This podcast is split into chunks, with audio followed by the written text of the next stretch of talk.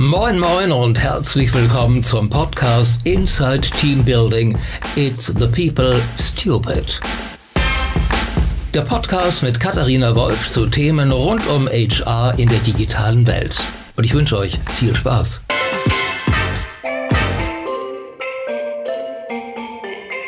Hallo und herzlich willkommen zu einer neuen Ausgabe von Inside Team Building. Ich darf heute in einem äh, ganz tollen Gebäude in Hamburg sitzen und zwar bei der HSH Nordbank, ähm, einer Bank, die ganz viel Tradition in Hamburg hat. Und ich sitze hier mit Judith Steinhoff, ähm, der Global Head of HR NMD, heißt es so schön, Managing Director für den ganzen HR-Bereich. Liebe Frau Steinhoff, vielen Dank, dass ich hier sein darf und Sie sich die Zeit nehmen. Klasse, dass Sie hier sind. Ich freue mich. Frau Steinhoff, Sie haben ja jetzt schon eine wirklich Wahnsinnskarriere hingelegt bei der HSH Nordbank. Seit 20 Jahren sind Sie äh, hier, haben die unterschiedlichsten äh, Stationen durchlaufen, sind eigentlich Juristin, das teilen wir, ähm, und äh, sind dann aber über Positionen im Finance-Bereich, im Real Estate-Bereich in der HR gelandet. Das müssen Sie uns jetzt mal genauer erzählen, wie man aus dem äh, Finance-Bereich tatsächlich in der HR landet, woher diese Passion für dieses Thema kommt. Auch tatsächlich äh, eher Zufall, muss ich sagen. Ich bin ähm, nach meinem meiner Anwaltstätigkeit damals zufällig in Hamburg gelandet und habe mich äh, unter anderem, weil ich äh, schlichtweg eine neue Herausforderung suchte, auch hier bei der damaligen Hamburgischen Landesbank beworben, ohne irgendwas vorher mit Banken zu tun zu haben. Ähm, Fakt war aber, dass die Hamburgische Landesbank damals einen Juristen suchte mit internationaler Expertise, die hatte ich. Und so sind wir zueinander gekommen und habe ich äh, quasi dann von da an das internationale Geschäft, internationale Kreditgeschäft äh, für Real Estate Finance mit aufgebaut.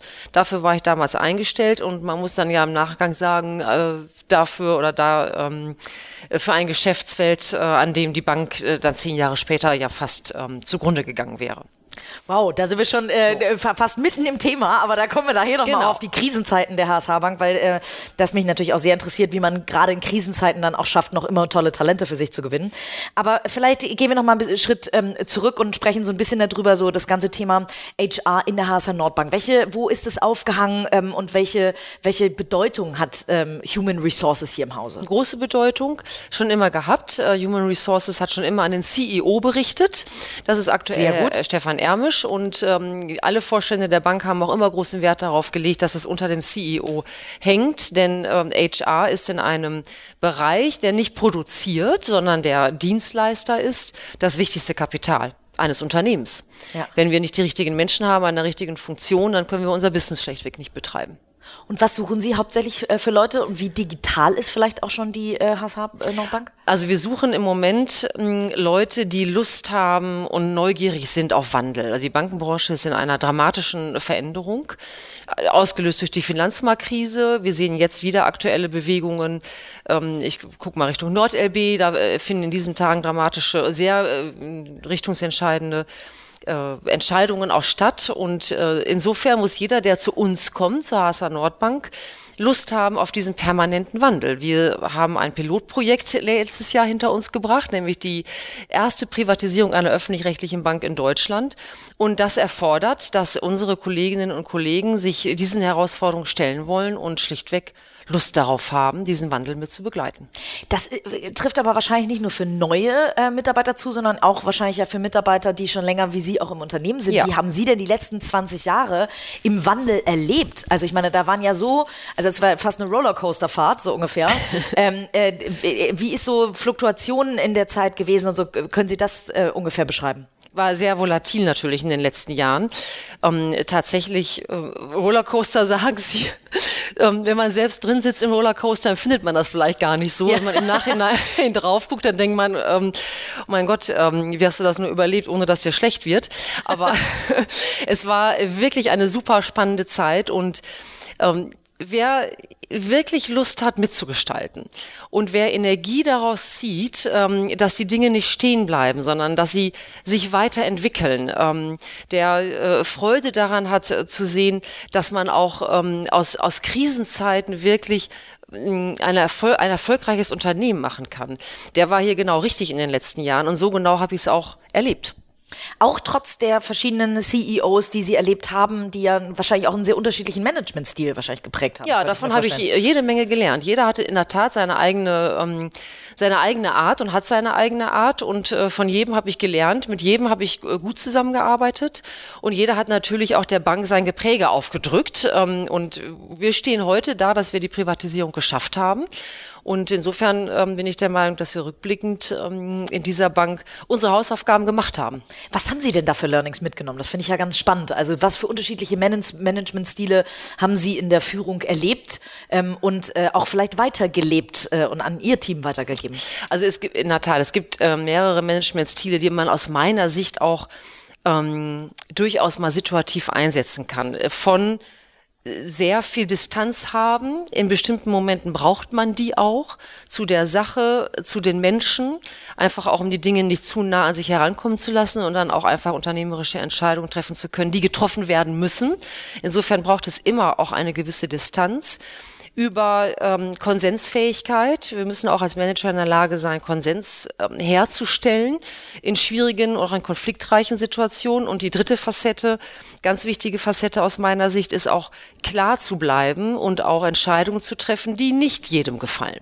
Und von all diesen äh, Managementstilen habe ich in den letzten 20 Jahren sehr viel mitbekommen, äh, habe davon gelernt und versuche sie auch äh, je nach Bedarf einzusetzen. Okay, und jetzt äh, müssen wir tatsächlich einmal, äh, ne, auch Entscheidungen, die vielleicht nicht so populär sind, ähm, äh, müssen wir so ein bisschen mal gucken. Tatsächlich, Sie sind ja durch eine sehr schwierige Zeit gegangen mit der HSH Nordbank. Also ich glaube, jeder, der in Hamburg, so wie ich lebt, hat das mitbekommen. Ähm, der Rest von Deutschland vielleicht auch ein bisschen aus einer Financial Times oder einer, einer äh, Vivo Manager Magazin, wie sie alle heißen. Ähm, wie war denn diese Zeit aus HR-Sicht. Ich kann mir vorstellen, dass es sehr schwer war, in dieser Zeit überhaupt gute Talente für sich zu gewinnen. Aber ähm, vielleicht ist dem ja auch gar nicht so, weil ganz viele kommen und die Challenge äh, gerne wollen. Wie, ja. wie, wie sind Sie durch diese, durch diese Krise gegangen? Hat ja immer zwei, zwei Seiten einer Medaille. Also die eine Seite der Medaille ist, das darf man auch gar nicht schönreden, dass wir natürlich äh, Zeiten hatten, in denen wir keine Leute von außen bekommen haben in denen auch Mitarbeiter unser Haus verlassen haben, die wir lieber gehalten hätten. Fakt, das war vor allen Dingen ähm, natürlich während der Finanzmarktkrise so, ähm, aber ich möchte gar nicht so weit zurückblicken. Das war auch in der Zeit als, so, als die EU gesagt hat, ihr dürft zwar weitermachen, aber ihr müsst verkauft werden. Das war für die Mitarbeiter im Haus und auch für die Außenwelt ähm, natürlich eine schwierige Situation, weil keiner wusste, wie was geht's kommt. eigentlich weiter, ja. was mhm. kommt. Ähm, da haben wir schon äh, einige Talente verloren, beziehungsweise haben uns auch am Markt schwer getan.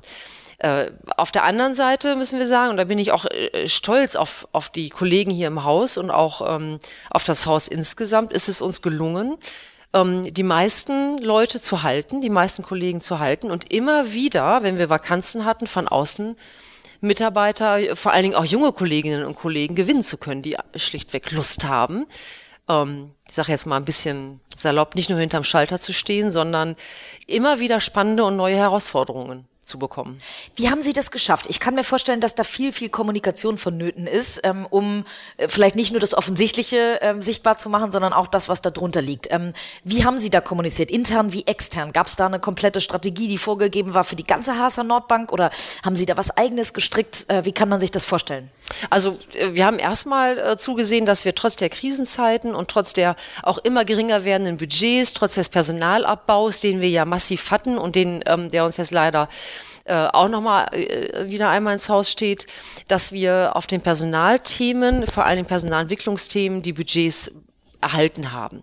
Denn ähm, so wichtig HR ist, so wichtig es auch ist, gute Leute an den richtigen Funktionen zu haben, dazu gehört Personalentwicklung zu betreiben, Mitarbeiterbindung zu betreiben. Und das haben wir getan. Wir haben ähm, viele attraktive Angebote für unsere Mitarbeiter, von flexiblen Arbeitszeitmodellen über betriebliches Gesundheitsmanagement, das über gesetzliches Minimum auch hinausgeht wir sind vielfach ausgezeichnet worden für die Personalarbeit. Vereinbarkeit von Familie und Beruf ist eins äh, der ganz wichtigen Themen, die wir uns auf die Fahnen schreiben. Und so ähm, bin ich der Meinung, dass gepaart mit den attraktiven Aufgaben, die wir bieten, es uns schlichtweg gelungen ist, ähm, die Kollegen äh, die wir brauchten, auch an Bord zu halten. Ist wahrscheinlich trotzdem nochmal ein höherer Energieaufwand, den man reinstecken muss, wenn, wenn man erstmal, sag ich mal, einen Berg äh, äh, überwinden muss, sag ich mal, äh, ein, ein Image, was vielleicht nicht sofort äh, nach Aufbruch äh, aussieht. Trotzdem haben sie ein ähm, Trainee-Programm, ein karriereförderndes Trainee-Programm äh, gestrickt, was tatsächlich auch mehrfach ausgezeichnet wurde, ähm, haben damit ganz klar signalisiert, wir setzen auf die, äh, auf die Jugend, auf den Nachwuchs. Ähm, äh, wie, wie, also in Zeiten, wo so viele Dinge, sage ich mal, ähm, vielleicht nicht so toll laufen, ähm, wie priorisiert man da? Wie, warum wussten Sie, dass ein Trainee-Programm da wichtig ist oder das Thema Vereinbarkeit von Familie und Beruf? Das war mir äh, relativ schnell klar, nachdem ähm, wir festgestellt haben, dass wir von außen kaum noch rekrutieren können ähm, in den letzten Jahren, äh, nachdem wir festgestellt haben, dass auch gute Leute natürlich unser Haus verlassen, haben wir gesagt, wir müssen mehr auf unsere jungen Talente setzen und haben tatsächlich eine Ausbildungsinitiative ergriffen mit einem Trainee-Programm, äh, was äh, ganz klar Bestandteil unseres ähm, Talentmanagements und Nachfolgemanagements ist. Mit einem Trainee-Programm, das jungen Menschen ermöglicht, viele Bereiche in der Bank zu sehen und das äh, Menschen, junge Menschen sofort in verantwortungsvolle Aufgaben bringt. Und tatsächlich ist das eine Pipeline, eine ganz wesentliche Pipeline für unser Haus, äh, Vakanzen zu besetzen und ähm, mal äh, frischen Wind ähm, in unsere in unsere Bank zu bringen. Und warum ist das so ausgezeichnet worden, das Trainee-Programm? Was was macht das so besonders? Das Trainee-Programm, ähm, für das wir ausgezeichnet worden, setzt auf diverse Aspekte. Ein Aspekt ist natürlich neben der fachlichen Ausbildung der Kollegen Nachhaltigkeit wie ich gerade schon sagte, wir bestücken unser, oder ist das falsche Wort, wir, besetzen mhm. Vakanzen und ähm, ähm, sagen wir Karrieren mit, mit unseren Trainees, die bei uns das Trainee-Programm abgeschlossen haben. Das ist ein Kriterium. Ein anderes Kriterium ist, dass ähm, wir tatsächlich sofort den Trainees ähm, spannende Aufgaben übertragen, sie wirklich in die Verantwortung bringen. Unsere Trainees dürfen mitarbeiten an Digital Excellence Center, an unserem Digitalisierungsprojekt, sie dürfen mitarbeiten an unserem Transformationsprojekt, äh, Sie durften mitarbeiten bei unserem Markenlaunch. Ähm, wir werden ja eine neue Marke bekommen. All das bieten wir unseren jungen Leuten an und das zeichnet unser Trainee-Programm aus. Ähm, das klingt alles äh, auch in der Tat nach Menschen, die ähm, auch Lust haben müssen, Verantwortung zu übernehmen. Was ist Ihnen denn wichtig bei Bewerbern, die zum Beispiel sich für so ein Trainee-Programm bewerben? Worauf achten Sie da? Hm. Also neben der äh, natürlich schon Fachlichkeit und, und äh, Ausbildungsnote etc., das äh, ist schon wichtig, äh, tatsächlich auf die Persönlichkeit und darauf, dass ähm, wir äh, ganz klar merken und uns auch der Bewerber zeigt, dass er dynamisch ist dynamisch einerseits, neugierig ist und aber auch eine Hands-on-Mentalität hat. Also wir sind ähm, kein Haus mehr, in dem jeder strikt auf seine Zuständigkeiten achtet, sondern äh, wir sind flexibel, wir sind noch längst nicht da, wo wir hinwollen, aber wir müssen auch über unsere Grenzen hinweg denken. Und das ist das, was ähm, wir auch bei unseren Trainees, die wir an Bord holen, sehen. Die haben eine echte mh, mm, ja, Pragmatismus und sagen, wir packen da an und arbeiten damit, wo es gebraucht wird. Und wie testen Sie das ab? Also diese einzelnen äh, Qualitäten, ähm, Eigenschaften? Wir haben gar nicht so ein kompliziertes Bewerbungs- und Auslaufverfahren. Okay. Man kann sich bei uns per Mail bewerben, es ist ganz unkompliziert, dann wird's ein, ähm, gibt's ein Erstgespräch. Das gilt übrigens nicht nur für Tennis, das gilt auch für andere.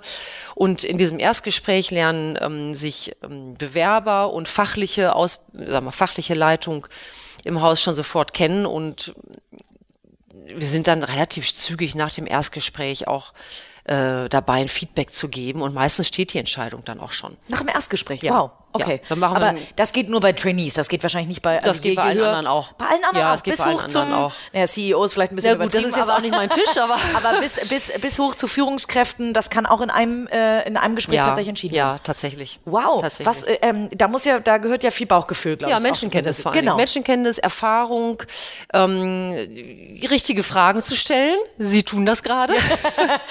ja. Das überlegt man sich natürlich vorher. Ja. Äh, wir gucken uns den Lebenslauf an und gucken, welche Fragen sind relevant äh, um wirklich herauszulocken, wo sind die Stärken des Kandidaten, wo sind die Entwicklungsfelder und vor allen Dingen passt er zu unserer Bank mit seiner Persönlichkeit und seinem Mindset. Gibt es so Fragen, die Sie immer wieder stellen? Also ich habe so für, ich sag mal, jede Couleur an, an, an Jobs Fragen, die mir immer wieder in den Kopf kommen, um irgendeine bestimmte Eigenschaft abzutesten ähm, oder abzufragen. Ähm, äh, gibt es da so Fragen, die Sie immer, immer stellen, ja. so wie man früher gefragt hätte, wo sehen Sie sich in fünf Jahren? Ähm, das ist ja ein bisschen eine altbackende Frage, sag ich mal. Ähm, gibt es da so Fragen, die Sie äh, vielleicht unseren Hörern auch mitgeben können? Also ich stelle, ich selbst, äh, wenn ich Interviews führe, stelle alle diese ähm, althergebrachten Fragen gar nicht mehr. Ja, ich stelle auch nicht mehr die Frage nach äh, Fehler, nach Schwächen und Stärken, sondern ähm, mich interessiert, ob der Bewerber sich mit unserem Haus auseinandergesetzt hat und ob er weiß, was auf ihn zukommt. Ähm, das ist für mich die A- und O-Frage. Wir können ja niemanden gebrauchen, der nicht weiß, in welches Unternehmen er kommt. Natürlich ähm, kann man das auch nicht alles äh, von Websites runterladen. Und das ist für mich das A und O. Hat er sich mit dem, mit der Herausforderung beschäftigt? Hat er sich damit, aus, er oder sie sich damit auseinandergesetzt, welche Aufgabe ähm, auf sie zukommt? Und da ist es mir relativ egal, ob jemand heute schon weiß, wo er in fünf Jahren sein will oder nicht. Das da, dafür ist die Arbeitswelt zu dynamisch. Das kann man auch aus meiner Sicht gar nicht mehr. Was ist sagen. denn so äh, zum Beispiel typisch Corporate an der HSA Nordbank und was vielleicht typisch modern? typisch corporate und typisch modern. Also äh, typisch modern aus meiner Sicht ist, dass wir ähm, nicht stehen bleiben, sondern dass wir uns immer wieder auf neue Situationen einstellen können. Fast agil arbeiten also. Fast agil arbeiten. Gut, Ja. jetzt wenn man unseren ähm, Leiter des Digital Excellence Centers fragt, dann sagt der bestimmt, ähm, wir sind noch längst nicht agil arbeiten, sind wir auch nicht. Wir haben natürlich klassischerweise unsere Unternehmensbereiche, in denen alle sitzen. Ich sehe aber schon, und das sind jetzt ähm, gute Anfänge, dass wir ähm, schon in, in bereichsübergreifenden Teams zusammenarbeiten. Wir haben viele, viele Projekte aufgesetzt in den letzten Jahren, die uns dahin gebracht haben, wo wir heute sind. Und dazu gehört ein Digital Excellence Center. Was machen Sie da genau? Vielleicht können Sie da nochmal einhaken. Wir ähm, probieren zum Beispiel äh, gerade in Testprozessen aus, wie wir mit Robotics arbeiten können. Ah ja, spannend. Das ist zum Beispiel ein Toll. Thema. Wir probieren aus, wie wir in sogenannten Sprints, ähm, das sind, ähm, sag mal, Zeitabläufe, die man sich festlegt, um bestimmte Entscheidungen zu treffen, ähm, in sechs bis acht Wochen üblicherweise, wie wir in diesen sogenannten Sprints bereichsübergreifend an Themen arbeiten. Ähm, das, sind- das sind äh, Punkte, die wir schon jetzt in Angriff genommen haben und die auch aus meiner Sicht uns als modernes Unternehmen auszeichnen. Okay, das ist die moderne Seite- Seite. Was ist typisch Corporate? Ja, typisch Corporate ist, wir haben Hierarchien, wir haben Führungsstrukturen. Ähm, wobei wir jetzt dabei sind, eine Führungsstruktur tatsächlich, eine Führungsebene tatsächlich abzuschaffen. Oh, spannend. Oh, wie macht man sowas? Das, Das finde ich spannend. indem man sich überlegt, äh, wie soll die Führungsstruktur der Zukunft aussehen. Und der Rest ist dann ähm, schon eher, eher natürlich D Diskussion, Beratung mit dem Betriebsrat. Äh, wir müssen die Organisationsstruktur aufstellen. Äh, die haben wir für uns auch aufgestellt und geplant. Äh, und wir sind gerade dabei, das mit unserem Betriebsrat zu besprechen und zu verhandeln. Aber schmeißt man dann einfach eine ganze Ebene raus oder wie, wie oder gliedert man die woanders ein oder also wie kann ich mir das im praktischen Doing vorstellen? Fakt ist tatsächlich, dass wir, wenn wir eine Führungsebene streichen, uns schon von vielen Kolleginnen und Kollegen trennen müssen. Auch kein leichter Schritt. Nein. Ja, okay. Wie, Sie haben ja wahrscheinlich auch schon viele Kündigungsgespräche in Ihrem Leben führen müssen. Ähm, wie geht man daran? Also ich kann nur sagen, Kündigungen sind immer ganz was ganz Schreckliches, finde ich, aber trotzdem gehört es ja leider ma- manchmal zum Job dazu. Ähm, wie, äh, wie gehen Sie damit um? Wie gehen Sie in so einen Tag rein? Also wir setzen ähm, auf freiwillige Trennung. Wir kündigen nicht. Wir haben in dieser Okay. Bank noch nicht betriebsbedingt gekündigt und haben, haben das auch nicht vor. Ähm, sondern wir setzen Programme auf, in denen Mitarbeiterinnen und Mitarbeiter sich freiwillig einvernehmlich von der Bank trennen können. Das ist Da, ein da sehr müssen Sie einhaken. Was, wie macht man das? das wollen bestimmt viele wissen. Also ähm, es gibt sogenannte Abfindungsprogramme, in denen Mitarbeiter für den Verlust ihres Arbeitsplatzes eine Abfindung bekommen.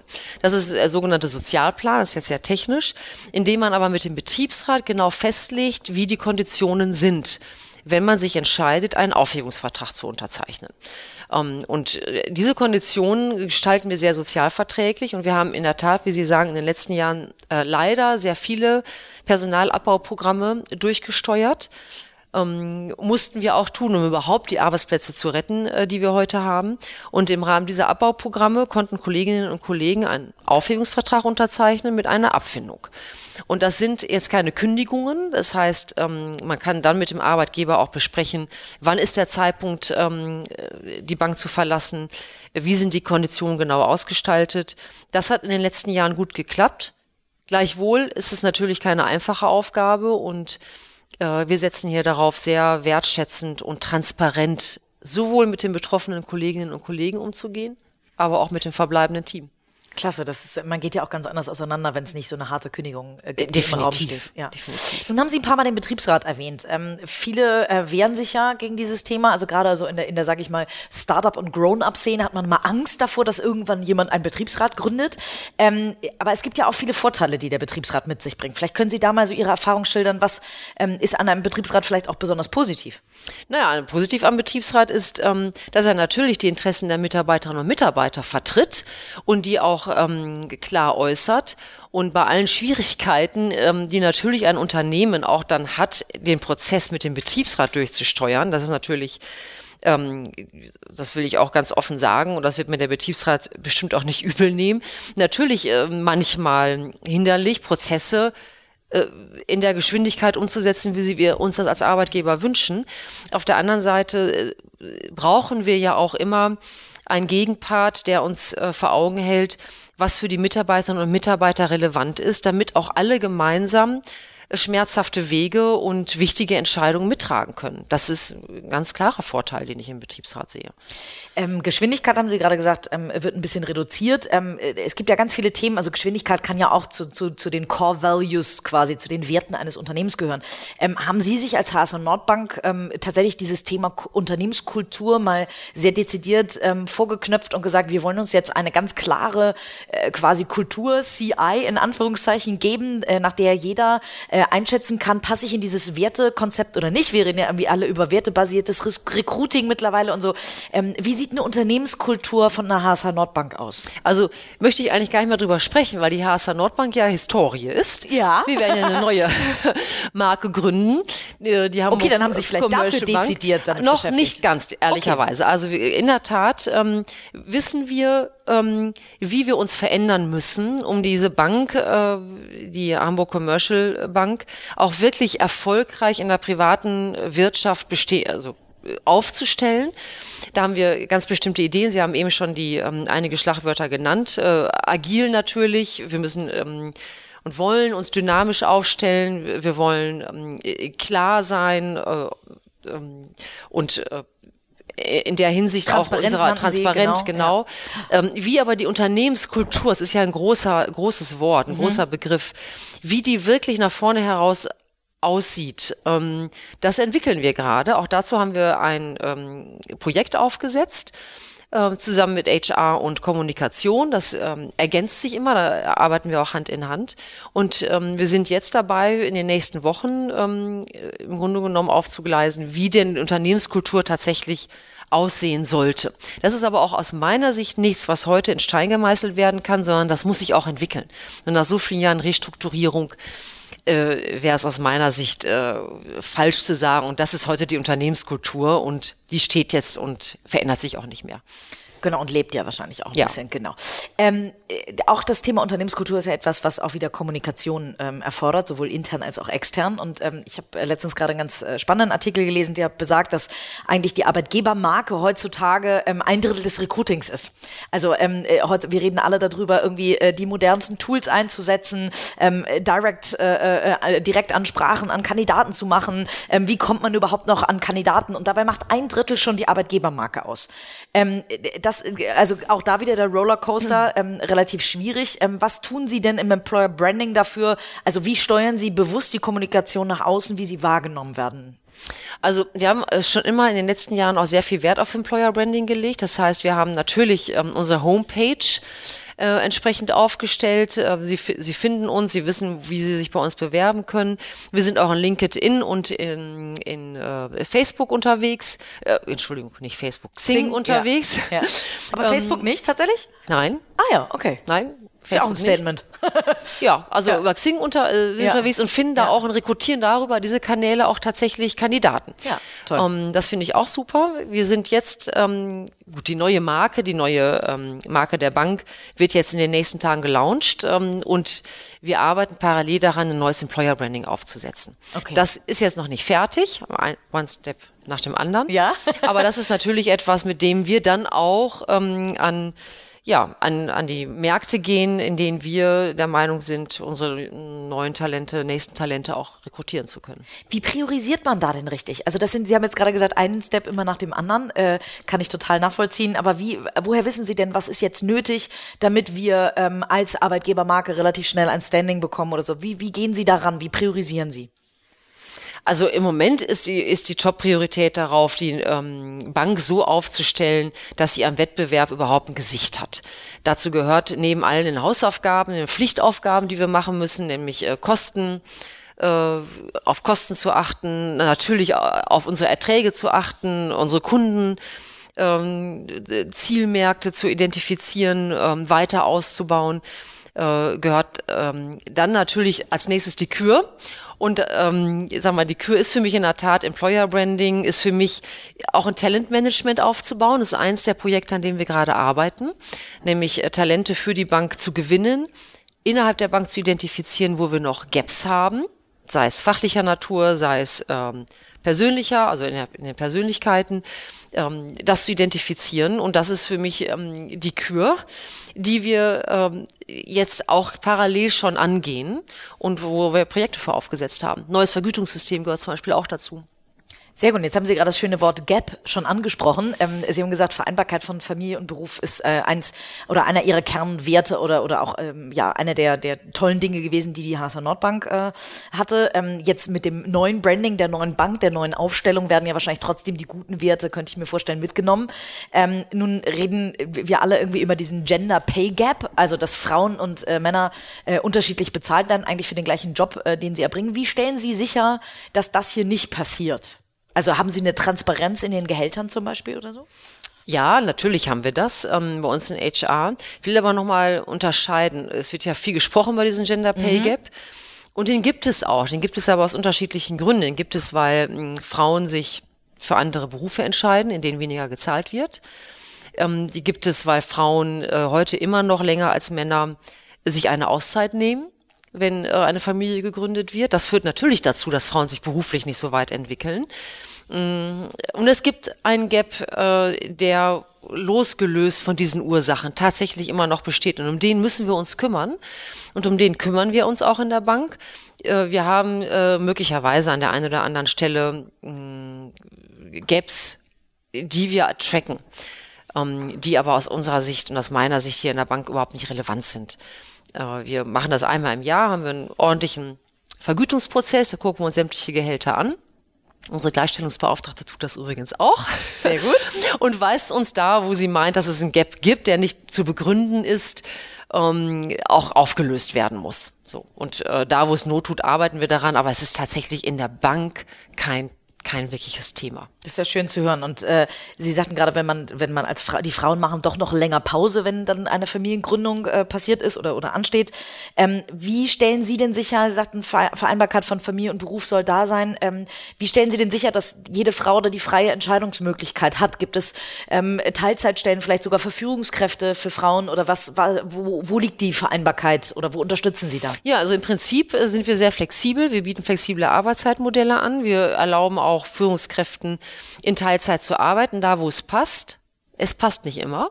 Das muss man als Frau auch wissen oder auch als Mann. Das ist ja völlig genderunabhängig aus meiner Sicht. Führungspositionen sind nicht alle geeignet, ähm, in Teilzeit auszuüben. Mm, wir bieten auch äh, sagen mal, in ähm, Abstimmung mit der Führungskraft ähm, mal Arbeiten von zu Hause aus an. Wir sind da wirklich sehr flexibel aufgestellt. Wir machen Company Kids, das heißt, es ist eine Einrichtung, wo man seine Kinder auch in den Ferien tageweise hingeben kann wir sind wirklich sehr, wirklich sehr familienfreundlich aufgestellt und dafür ja auch schon mehrfach ausgezeichnet. Und äh, jetzt sprachen Sie gerade an, das äh, hat ja nicht immer, es muss ja nicht immer die Frau zu Hause bleiben. Äh, wie viele Männer nehmen Elternzeit, bleiben tatsächlich mal ein oder zwei Jahre? Ähm, also jetzt machen wir quasi eine kleine Marktforschung nur äh, innerhalb der HSA Nordbank. ähm, wie viele Männer nehmen das schon tatsächlich an und wahr? Oh, da erwischen Sie mich jetzt auf dem falschen Fuß. Also ich kann Ihnen keine Zahlen dazu nennen. Ähm, wir haben vor einigen Jahren eine Initiative gegründet, in der wir innerhalb der Bank klar dafür Werbung gemacht haben, dass Männer sich auch eine Elternzeit nehmen können. Warum? Weil wir das ähm, wichtig finden. Also erstens, weil wir der Meinung sind, dass wir die Frauen auch bei uns im Job brauchen. Also wir wollen nicht immer nur, dass die guten, talentierten Frauen zu Hause bleiben, sondern wir sind der Meinung, das, kann, das können auch gleichermaßen die Männer machen. Und wenn wir dann dafür die Frauen in Unternehmen bleiben, äh, finden wir das gut. Ähm, wir finden, dass wir das zu einer modernen Gesellschaft gehört, dass wir auch Männern diese Möglichkeit geben, diese Auszeit geben. Allerdings muss man sagen, Männer, die ein oder zwei Jahre wegbleiben, das gibt es kaum. Die meisten Männer machen das ein bis zwei Monate. Mhm. Super. So. Ähm, dieses Thema äh, Kinderwunsch ist ja auch, also gerade wenn wir jetzt äh, Trainees äh, über Trainees sprechen, die sind dann vielleicht irgendwie Mitte 20, da ist es vielleicht noch nicht so ein Thema, aber gerade wenn sie vielleicht auch Frauen um und bei 30 einstellen, wo man ja, ähm, äh, ich habe da letztens einen äh, netten Artikel in der Vivo zu schreiben dürfen, ähm, äh, wo man ja fast so dieses, dieses, diese Unterstellung, da kommt ja bald ein Kind und deswegen kann ich die Frau vielleicht nicht mehr einstellen. Die gibt es ja schon noch. Also ich erlebe das schon noch in meinem Beruf häufig, dass ähm, diese Fragestellung aufkommt. Ähm, wie gehen Sie, also spielt das hier eine Rolle? Und wenn ja, ähm, man darf es ja nun AGG-mäßig äh, vom Allgemeinen Gleichbehandlungsgesetz her nicht ansprechen. Wie gehen Sie damit um? Also äh, ansprechen im Sinne von, ähm, und übrigens bei uns ist das alles möglich. Ähm, äh, das darf man ja durchaus, aber man darf es natürlich nicht fragen, äh, wie sieht es denn bei Ihnen mit der Kinderplanung aus? Wie gehen Sie mit diesem Phänomen um? Ist überhaupt, es spielt im Grunde genommen keine Rolle bei uns. Also okay. ähm, erstens sind wir keine Branche, die auf Frauen verzichten kann. Ähm, wir sind ein Unternehmen, das fast zu 50 Prozent aus Frauen besteht. Ähm, und ich freue mich über jede junge Frau, die sich bei uns bewirbt und Lust hat, hier mitzuarbeiten. Das Kinderthema äh, stellt sich für uns nicht. Wir stellen die Frage auch nicht. Ähm, nicht nur, weil wir es nicht dürfen, sondern weil wir natürlich immer damit rechnen müssen. Das gilt übrigens für Frauen auch sag mal, die älter als 30 sind. Ja. Also in der heutigen Welt muss man Absolut. ja da noch ein bisschen länger mitrechnen. Das ist nicht das Thema. Und wir gehen damit äh, sehr, äh, finde ich, modern und professionell um. Was ich den Frauen nur rate, wenn sie mir sagen, wie gehe ich denn mit meinem Kinderwunsch um, ähm, sage ich, macht euch rechtzeitig, wenn ihr weiter Karriere machen wollt, einen Plan, wie ihr euch als Mutter organisieren wollt. Dann kann man da auch als Arbeitgeber gut mit umgehen. Ja, Okay. Schwierig ist es, wenn eine Frau sagt, ähm, ich werde jetzt Mutter und wann ich wiederkomme, weiß ich noch nicht so genau. Das ist schwierig das heißt, in der heutigen Zeit. Sie setzen sich da auch proaktiv mit den äh, Frauen dann zusammen und machen wirklich Karriereplanung, sodass die auch eine, eine Wenn die das ja, wollen, genau. ja. Ja, super. Ja. Toll, prima. Wie würden Sie denn, ähm, wenn Sie jetzt, äh, also ich weiß nicht, haben Sie Kinder? Ein Sohn, der ist ein, elf. Ein Sohn. Wie sind Sie denn damit umgegangen? Also sind, haben Sie lange ausgesetzt oder, ähm, also weil Sie haben ja nur eine beträchtliche und beeindruckende Karriere gemacht. Wie macht man das heutzutage, wenn man Kinder und Karriere also, machen will? ich war ja schon relativ alt, als mein Sohn zur Welt kam. Was um, heißt denn relativ alt? 40. Ich war 40. Wie toll. Das ist äh, für, ja. heutzutage immer noch, äh, glaube ich, ähm, hohes Alter, um Mutter zu werden. Auch in einer modernen Stadt wie Hamburg. Ich habe irgendwann, da war ich so Mitte 30, ähm, festgestellt, dass ich eine Schere im Kopf hatte. Äh, äh, eine Schere dergestalt, dass ich immer überlegt habe, was willst du eigentlich? Willst du Familie oder willst du Karriere? Und irgendwann habe ich gesagt, das ist totaler Quatsch. Warum geht nicht beides? Und in dem Moment muss ich sagen, war ich auch, was äh, berufliche Vor äh, Weiterentwicklung angeht, sehr viel relaxter. Bis dahin hatte ich immer diesen Showstopper in meinem Kopf, ähm, wo ich auch wirklich berufliche Chancen nicht ergriffen habe, gerade wegen äh, auch geplanter Familie.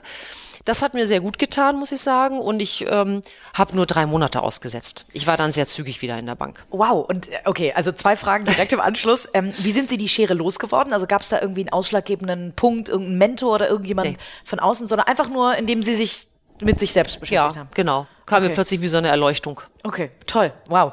Und, ähm, äh, und das Thema drei Monate ausgesetzt. Ähm, ich habe das Gefühl, oder auch Franziska von Lewinsky äh, von Fischer Appelt hatte ich am Anfang äh, meiner Podcast-Reihe direkt am Anfang mit drin ähm, im Podcast und die sagte, am Ende, egal wie man es als Frau heutzutage macht, irgendwie macht man es immer verkehrt.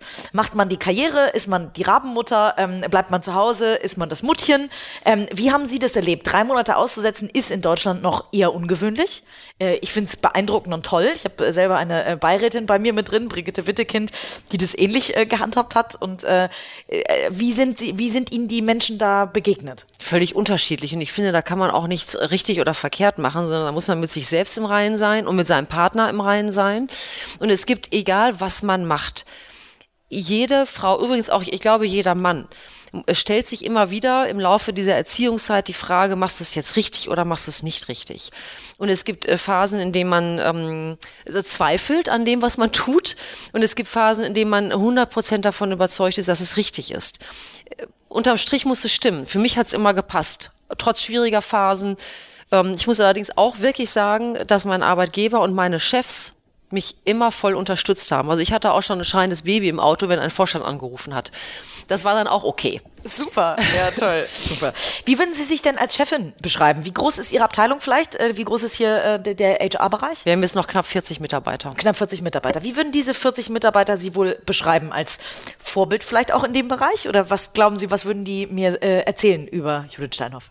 Also in dem Bereich als Vorbild äh, vielleicht, ähm, weiß ich gar nicht, ob die mich so als Mutter dann auch tatsächlich wahrnehmen. Ähm, ich denke, dass sie eher darauf gucken, wie ich im täglichen Führungsleben agiere. Und ähm, da hoffe ich jedenfalls, sagen wir, würde ich für mich schon beanspruchen, äh, immer klar zu sein, sehr entscheidungsfreudig und offen. Meine äh, Kolleginnen und Kollegen wissen, woran sie mit mir sind. Ich bin relativ nah dran an den Themen. Punkt. Okay. Und wie, was würden Sie ihrem jüngeren Ich, sage ich mal, wenn Sie noch mal mit 20 jetzt durchstarten würden, als Trainee sich bei der HSH Nordbank bewerben würden? Was würden Sie sich mitgeben als, als Ratschlag für die Zukunft mit dem Wissen von heute? Immer dazu zu lernen, also sich nicht darauf zu verlassen, dass die Ausbildung, die man mal einmal abgeschlossen hat, ähm, bei mir war es das Jurastudium, einen bis ans Ende seiner Tage trägt.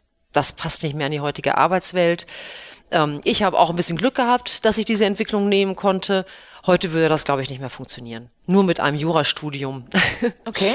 ähm, diesen Weg zu gehen. Gab es ähm, so, so äh, Downsize, sag ich mal? Also gab es ähm, äh, Täler, die Sie durchschreiten mussten und wo Sie so ganz klare Learnings mitgenommen haben? Ja, bestimmt äh, während der Finanzmarktkrise. Oh, das ja. war ja der mhm. Punkt, wo ich ähm, nach zehn Jahren internationalem Real Estate-Geschäft, was ich wirklich sehr gern gemacht habe, ähm, alles wieder abbauen musste und in unsere interne Abbaueinheit transferieren musste. Das war äh, prozessual natürlich eine Herausforderung, aber auch mental, sich von diesem Geschäftsfeld, was man aufgebaut hat, zu verabschieden, festzustellen, dass man da selbst auch Fehler gemacht hat, natürlich, wie wir alle hinterher gelernt haben, hinterher äh, waren wir alle schlauer. Ähm, das war eine schwierige Zeit und äh, klar habe ich da ein Learning raus mitgenommen. Wie geht die F äh, Bank insgesamt mit Fehlern um? Das finde ich ein schönes Thema. Ähm, Fehlerkultur, äh, der Fehler um des Fehlers willen ist ja nicht gut, sondern daraus zu lernen. Aber wie, äh, wie wird hier eine Fehlerkultur gelebt? Also wir ähm, haben äh, aus unseren Fehlern der Vergangenheit gelernt. Wir haben ja wirklich äh, genauso wie alle anderen Banken auch ähm, Geschäfte gemacht, die äh, letzten Endes nicht nachhaltig erfolgreich war, sondern genau im Gegenteil. Und wir versuchen in der Bank ähm, allen Mitarbeitern zu sagen, Fehler machen äh, und das auch so zu leben. Es ist überhaupt nicht schlimm, Fehler zu machen, aber es ist schlimm, Fehler zu verdecken und zu verstecken. Mhm. Ähm, so. Da ist ja Ihr ehemaliger CEO Nonmacher tatsächlich auch äh, auf die Nase mitgefallen, ne? um es mal gelinde zu sagen. Ja, das äh, das, das weiß ich jetzt gar nicht, also da will ich mich irgendwie auch gar nicht so zu äußern. Genau, aber das also war ja schon, schon eine Phase, die zumindest aus der Presse wahrgenommen, sage ich mal, die ich natürlich nur verfolgen konnte, ähm, sage ich mal, eine ähm, wahrscheinlich die heißeste Phase irgendwie für die Hasan oder wo es, wo es, wo die heißeste Phase wahrscheinlich an, begonnen hat, dass es so präsent war, dass da Dinge schiefgelaufen sind, dass da ähm, vielleicht auch nicht richtig gemanagt wurde. Ähm, äh, wie geht man, also Sie, Sie scheinen ja sehr loyal allen Ihren CEOs gegenüber zu sein. Wie, wie geht man damit um? Ähm, ist, da muss ja auch eine hohe Vertrauensebene dann sein, den Weg trotzdem noch mitzugehen? Na, also der Vertrauensebene muss aus meiner Sicht ähm, äh, in einem selbst liegen und in den Kolleginnen und in der Mannschaft, die man um sich herum hat. Mhm. Das ist aus meiner Sicht der, der zentrale, entscheidende Punkt und ähm, sag mal, was, äh, wir haben gerade die heiße Phase angesprochen. Fakt ist, dass die Banken ähm, das gilt nicht nur für die HSA Nordbank, äh, kein vernünftiges Risikokontrolling hatten. Und das ist der Punkt, völlig unabhängig von CEOs oder agierenden Menschen. Das ist, äh, war schon äh, etwas, was die Banken systematisch nicht aufgebaut hatten und wir auch nicht. Das war das, das war das Hauptthema und daraus haben wir gelernt. Das haben wir jetzt äh, sehr professionell aufgestellt und Insofern, ähm, ja, habe ich eine Loyalität, aber natürlich nicht bedingungslos, sondern ähm, wichtig ist, dass man sieht, dass die Menschen um einen herum, die agierenden Menschen, die Führungskräfte, äh, diese Bank, das Unternehmen mit nach vorne entwickeln. Ja, und einem die Chance geben, mitzumachen. Genau, mitzugehen. Und die Chance hatte ich immer. Ja. Super. Ähm, nun haben wir über die, ähm, die junge Judith Steinhoff quasi, was Sie der raten würden, ähm, äh, gesprochen. Was glauben Sie denn, was möchten Sie noch erleben in den nächsten 80 Jahren? Geht der Weg so weiter? Sind in den nächsten, 80 Jahren? oder, nächsten, oder, den, bis Sie 80 sind vielleicht irgendwann mal. Äh, wir wissen ja alle nicht, wie lange wir noch arbeiten werden ähm, äh, im, äh, in den nächsten 30, 40 Jahren, wie, die, wie sich die Arbeitswelt entwickeln wird.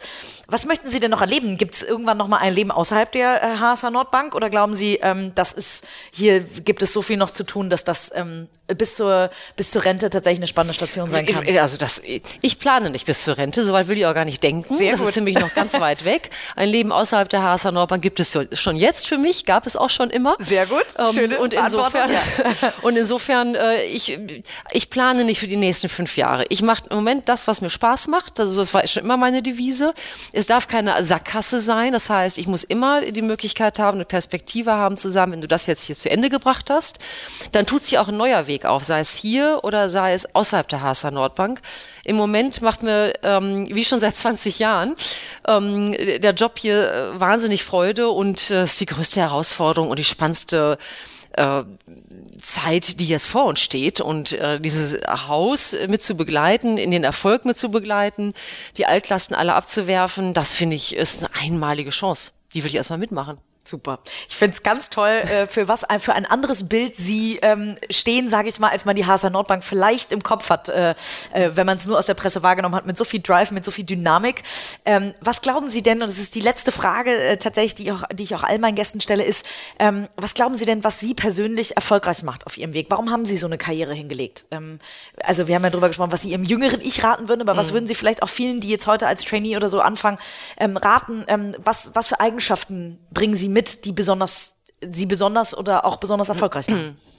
Also immer authentisch sein, sich mhm. nicht verstellen, immer bei der Sache bleiben, sich nicht von ähm, vermeintlicher Politik oder äh, getriebenen Interessen auf der einen oder anderen Seite ab, abbringen lassen, sondern immer bei der Sache zu bleiben und letzten Endes sich nicht aus der Ruhe bringen zu lassen.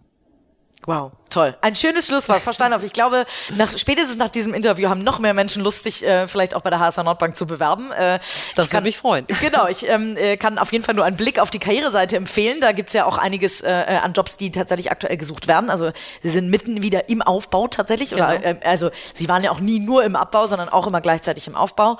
Ähm, ich bedanke mich ganz, ganz herzlich für Ihre Zeit, für dieses sehr offene Gespräch ähm, und äh, wünsche weiterhin ganz, ganz, ganz viel Erfolg und auf die nächsten 20 Jahre. Hat mir Spaß gemacht. Ich danke sehr herzlich, Frau Wolf.